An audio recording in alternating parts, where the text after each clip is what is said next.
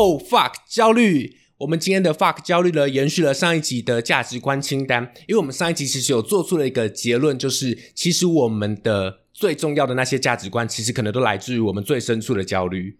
哎，我觉得应该你讲反了，我讲反了，应该是我们 我我们最深处的焦虑都来自于我们的价值观。啊，应该是这样。OK，对，好的，所以我们接下来就要开始从我们圈出来的价值观清单中去讨论我们的焦虑。然后因为上上一集我们有稍微稍微稍微的提到说，我的焦虑是比较偏向于承担风险这件事情上面，然后你的焦虑是比较偏向于在成就上面。对，所以换我来聊一下成就这个部分。对，对，因为我其实他最后其实有叫我们排前十名，是那我把成就放在第一，嗯，因为成就的话，我就会觉得说，你来到这边，你我觉得这个成就不一定是你一定要拿到什么奖或者什么，你一定要让这个世界很大，而是这个成就，你有没有一个你心中你人生来到这一趟，你一定要达成的事情。我觉得有一点像是自己的人生清单的感觉。那这个成就的话，你达成了，你在离开这个世界的时候，你才不会觉得遗憾。我觉得这个是我对于成就的点。那换另外一个角度来说的话，我觉得还是跟我们的年纪有关。我们现在这个年纪的话，二十五岁嘛，其实其实我们最初做这个节目就是二十五岁焦虑嘛，然后可能有些跟我们年纪很一样的，已经有所成就，嗯，就是他可能已经有一些名分，或是已经创业当老板、呃委员 之类的。所以其实我的焦虑有点来自于这个部分，就是跟我同年龄的人，或甚至大我一点点而已的人，他们都已经有所成就了，而这个成就可能也是我觉得很重要的。那我就会想说，为什么他们已经做到了，而我还没有？嗯，这个是我会把它放在第一项的点，我就会觉得说，那我觉得我来这一生一定要做到这件事情，所以你你的意思是说，你第一个焦虑就是比较嘛，嗯，就跟别人比较嘛。对我觉得有一点是，就是，可是我觉得那个比较会都回到自己身上，都会想说，为什么别人在这个年纪，然后他有这些条件，他就可以做到了，为什么我在这个年纪，我也有这些条件，我怎么还没有做到？嗯你你你有吗？我你有那些条件吗？怎么讲？就是你怎么 你怎么知道别人那个别人可能家里有啊富二代有两亩地？哎、这个讲到这，这有点偏题外话，可是这个会讲到我有点生气，因为哦，我以为你要说，哎、这个我没有从来没有讲过，我家有四亩地。我家有四亩地，我还工作，没有，就是这会让我有点生气的点是，我看过一个展，然后那个展览的话，它其实就是一个富二代，一个富二代办的展。我其实不仇富，我不仇富二代，就是我觉得你有钱那是你自己的事情嘛。那你当然你家里有什么资源，我是他父母的话，我一定也把资源全部塞在他身上，投保丢保，让他能够真正实质上的赢在起跑点嘛。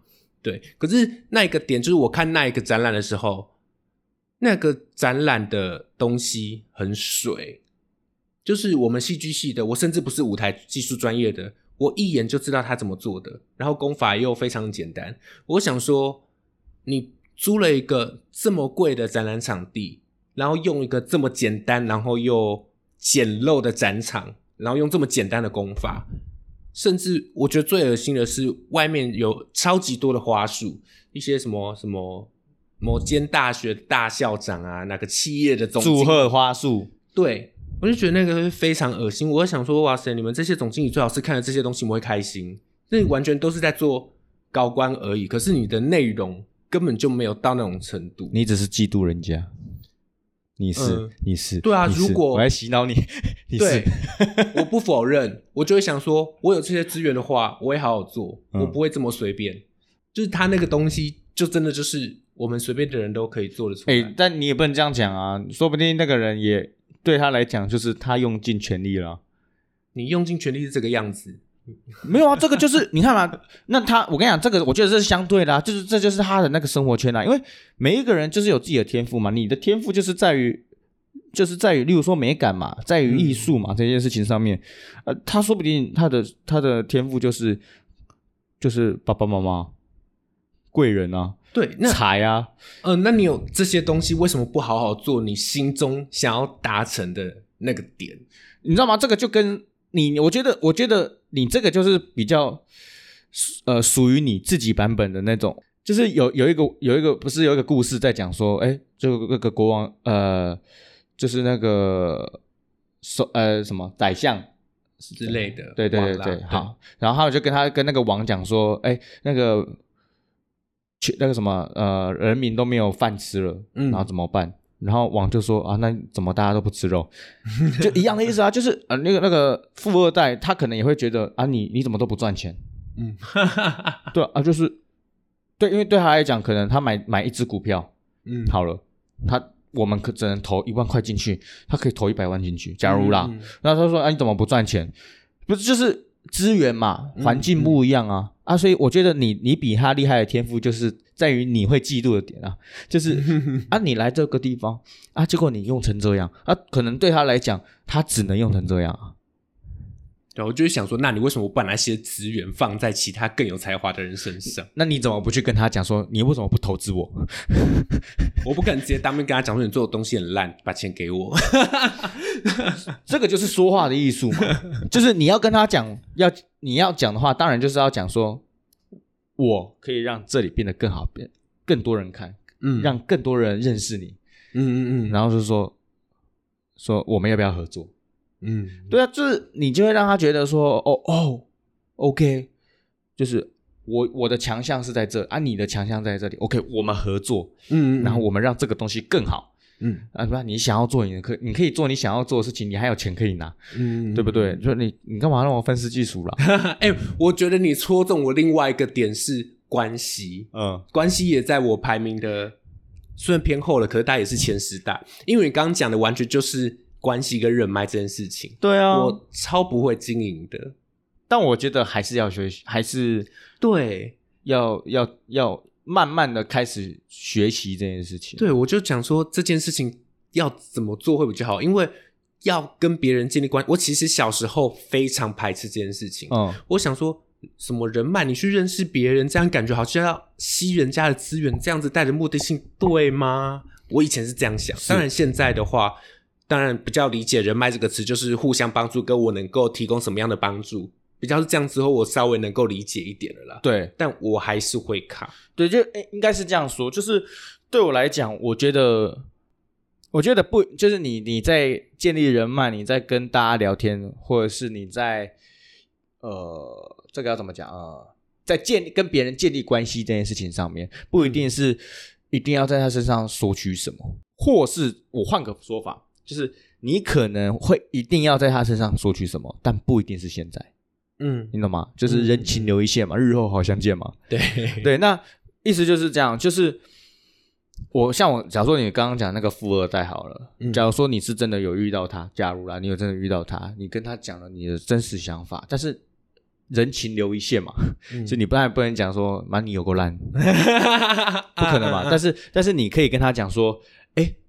我觉得哪个地方不错，嗯，但是我觉得我可以让你更好，对，或者是说我我可以强调哪一些事情，然后让你达到什么效果，嗯嗯嗯，然后说我们我我我觉得我有兴趣想要跟你合作，嗯，这样子就让他觉得被重视嘛，对啊，这啊这个东西我我之前也很排斥，我就觉得在干嘛在这供他小，我在讲，你知道吗？我我在讲讲讲那种违背良心的话，嗯，对，但是后来后来想一想，又觉得好像。还好，对，就是我觉得真心认识人多，对，多一个朋友不如少呃少呃多一个朋友不如少一呃多一个敌人。我我在讲什么？多多一呃 多一个朋友不如多 不少一个敌人不如多多一个朋友。对对对对对哦，对哦，大脑打结，对，就是这样，没有错。对，就是所以我就觉得还可能要，我觉得我觉得听众朋友们啊，也都是要慢慢学习这件事情。嗯。对，就你真的不是带着有目的的去认识人家的话，其实都蛮可以接受的。哎，哎，我我知道我的人生冲击有有一个小故事，我觉得可以分享一下。就是我们在高中的时候，有一个我一个班导师，他直接跟我们讲说：“你们你们不用，你们不要觉得这世界上有有人有义务对你好。”嗯，啊，这个听起来还好，对不对？接下来我就觉得哇，超打击。他说：“这世界上每一个人跟你讲话、跟你认识都是有目的性的，包含你爸爸妈妈，他们把你生下来也是有目的性的。然后我我我我我就觉得说，因为对我来讲，我就是一种对我会希望是对家人无私奉献的这种精神，你知道吗？哇塞，对但太伟大了。不不，我我觉得这是理所当然的，就是就是家里人用很大的资源，然后把你终于抬到了这个这个这个，就是让你可以在这个基准线起跑。嗯我我我觉得就就他们所受的苦跟他们所受的难，我觉得就足够让你可以用尽自己的，呃用你自己的力量来扶，呃，就是照顾他们。嗯但前提是要有这个力量啊，对，所以我现在也很努力的在累积自己的力量，这样。嗯嗯嗯，对，那呃，就当时被这样一说，就是被说家人也是有目的性的，我我超不能接受的。嗯。对，但后来想了很久后，我我觉得这是确实的，嗯。这个世界上没有人有义务对你好，对，然后你常常把这句话放在心上的时候，你会不这么痛苦。这个世上啊，如果你一直想说哦，有人有，就是每个人都有义务对我好，或者是为什么我们一定要带有目的性的接近彼此，你会很痛苦，嗯，因为你被骗或者是你被利用的时候，但他们不是在利用你，他们只是做原本要做的事情，嗯嗯，对吧？对。所以现在我觉得，反而什么叫成长，什么叫长大？我觉得就是你能够给我的，我能够换个方式给你，嗯。我们两个都很好，很开心，都往前，这个才是最棒的。对，对。而且双方的目的都有达成。对，所以我觉得这个我们两个都可以一起往前走。我觉得，嗯嗯嗯对对对，那我想要再聊一个易乐的价值观清单，嗯，因为其实我们刚刚中间有稍微顺了一下，发现都很类似，对，但其中一个你提出来的拥有财务保障，哦，对，这个我有选。对我其实蛮不可思议，我自己为什么最后没有选？对 对啊，那为什么没有选呢？就整个看下来，他就是没有感觉。哦，就是好像相对起来没有那么重要。对，哦就是有点跟家人是有点类似的感觉。剧场人，我不是哦，我不我已经很没有那个味道了吧？没有你，你味道超重，你味道超重。每次看到你，人人还没到，我就闻到味道。我就哦太，恶剧场的味道哦。对，因为 OK，因为其实我会我会当初会离开剧场也是因为这个原因，嗯但离开后好像也没比较好。就是我我我一直让自己就是告诉自己说要拥有财务自由，不自由保障。嗯。哦，我们之后可以找一个人来聊，他是我的经济顾问，算经济顾问、财务顾问。嗯。就是我常常，例如说投资啊，或者是说，哎，怎么理财啊，都会，他会跟你说要买什么吗？呃，他会啊，他会、哦，啊，我基本上也都是那种脑，就是呃脑根的那种，嗯，就是对我来讲，我会觉得这笔啊，我我想要跟大家呃打个预防针，就是投资这件事情，就是你自己决定就 OK 了，嗯。就就是然后你自己一定要做功课。啊。我当然我当然跟我还是有做功课，嗯。就是我觉得说好，那我 OK，我觉得嗯。我愿意我才去，然后再来是跟大家讲一个很很重要很重要的一点，就是一定要学投资，一定要，嗯。但是你一定要把投资的钱跟你生活的钱分开，嗯也也不要去超过你现在有的钱，嗯你懂吗？就例如说像是融资啦，或者是像呃那个当冲啦这种，就是嗯如果你你没有一定的资金，呃资金的那种，哦呃那个叫什么？你没有预备金啦，对你没有一定的预备金，真的不要做这种事情，因为对，很危险。尤其是大家都还年轻，嗯大家还年轻，然后你又做这件事情，你就根本就是断了自己的后路。嗯对啊，就是能够成为白雪公主的真的不多了。嗯，好棒的比喻哦。对对对，就是谁 谁到底谁会吃了毒苹果，然后然后还可以得到王子的吻，然后还可以跟那么帅的王子结婚？哇，超级人生胜利组。对，这个在零点零零零零一趴，这个比那个橘子谎报的几率还低。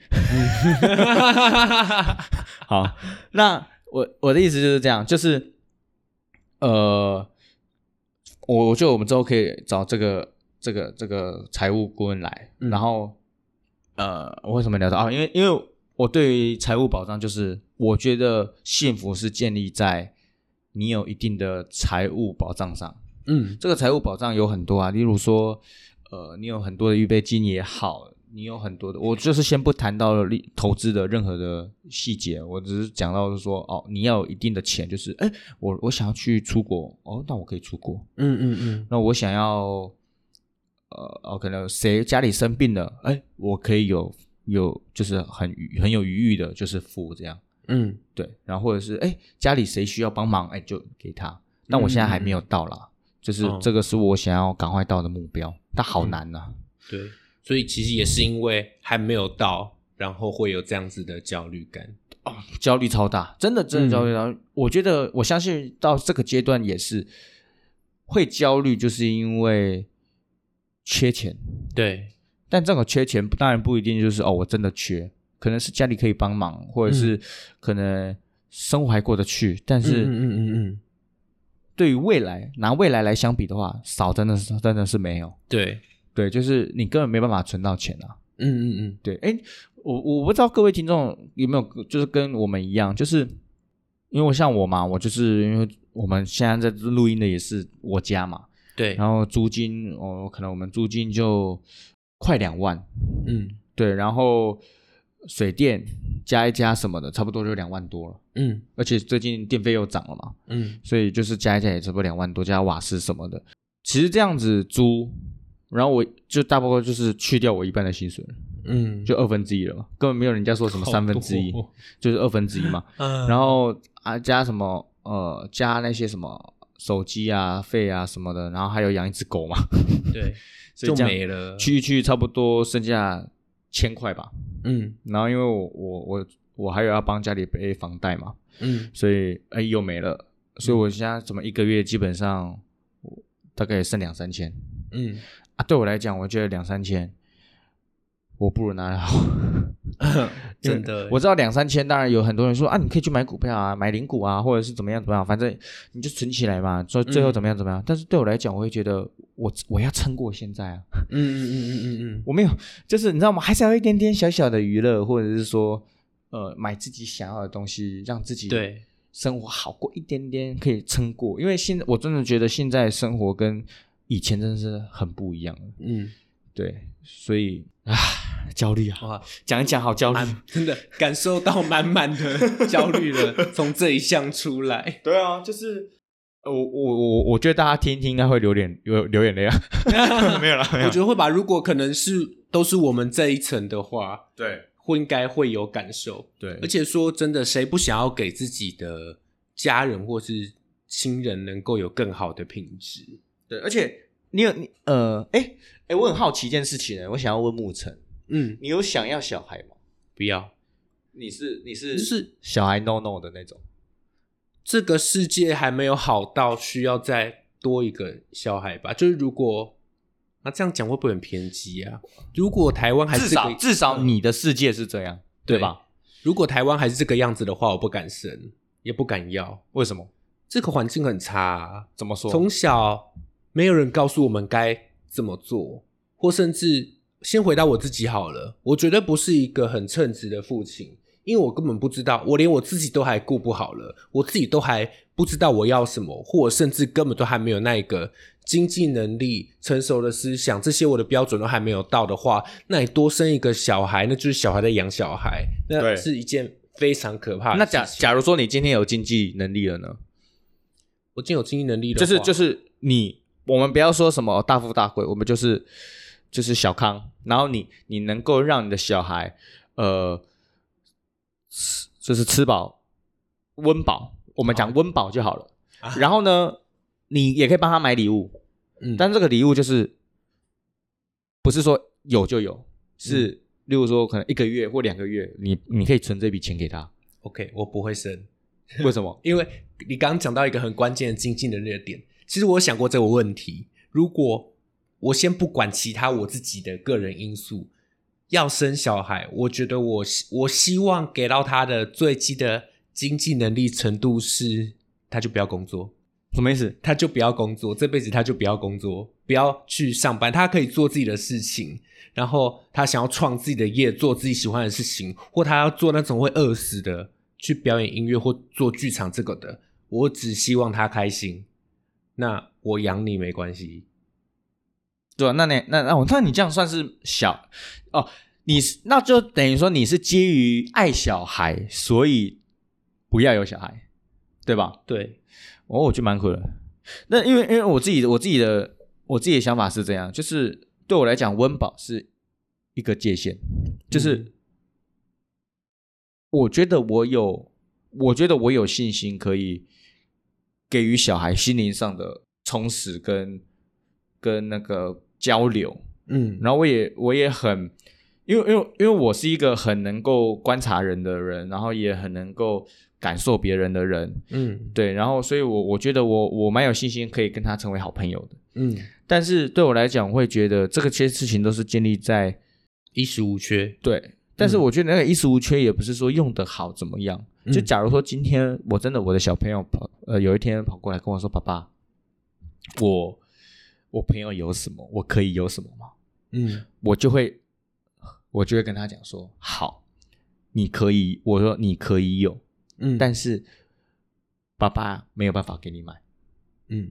就是你可以有这个东西，这是一定可以的，嗯。但是我没有办法帮你买，嗯。所以你要你得要自己努力，嗯，就是因为这是你想要的，不是我想要的啊。嗯然后我也跟他讲说，这个东西很贵哦，就是假如说你一颗馒头十块钱，嗯这个要三千颗馒头，我会用他能理解的尽量跟他讲。嗯嗯讲完之后呢，我会跟他讲说，那我也要跟你老师讲一件事情，就是爸爸的工作只能够支撑这个家里吃饭，嗯那这个玩具，爸爸也可以努力一点嗯。赚到钱，但是你是不是要帮爸爸做一些事情，然后呃，我们一起来赚这个东西，你努力，我也努力，嗯这样子，然后好不好？啊？如果他说好，然后他就会去，例如说，那你就努力考一百分给我，或者是说，你就努力去帮妈妈做家事，嗯嗯，就是一定有一件事情是他可以去完成的嘛，嗯然后让他去建立这件事情。你看，我已经想很远哦，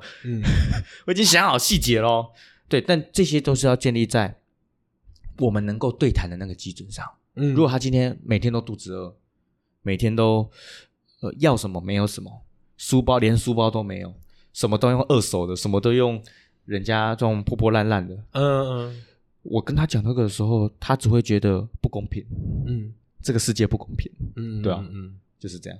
而且我还有想过、哦，我还有想过，就是我我人生啊，假如我真的是，假如啦，就真的是啊，很不想呃，很幸运的，很幸非常非常幸运的，变成那种很有钱的人，嗯。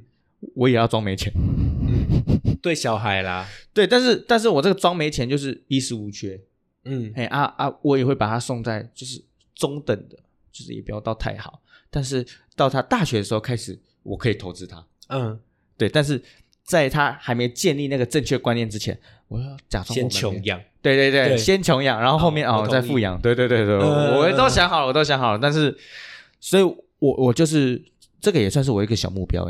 虽然上面没有什么子女还是什么，但这个其实就算家人。家人，对，对，所以我会觉得，我我我我觉得就是我我想要做到，就是未来能够给小孩很足够的跟就是充足的心灵对，跟呃他的人生的那个思维，我嗯觉得这个是我能够给我希望跟能够给他的。然后再来是照顾我的爸爸妈妈，就这样，嗯，就很简单。我这人生就希望过得很简单，但但是真的好不简单。我我们可以一起努力，对，一起努力，我们一起努力。然后还有大家现在在收听节目的大家也可以一起努力。希望真的我们这个节目有一天可以到，就是我可以跟大家分享说我，哎，哦，真的我最近好头痛，我小朋友怎么样？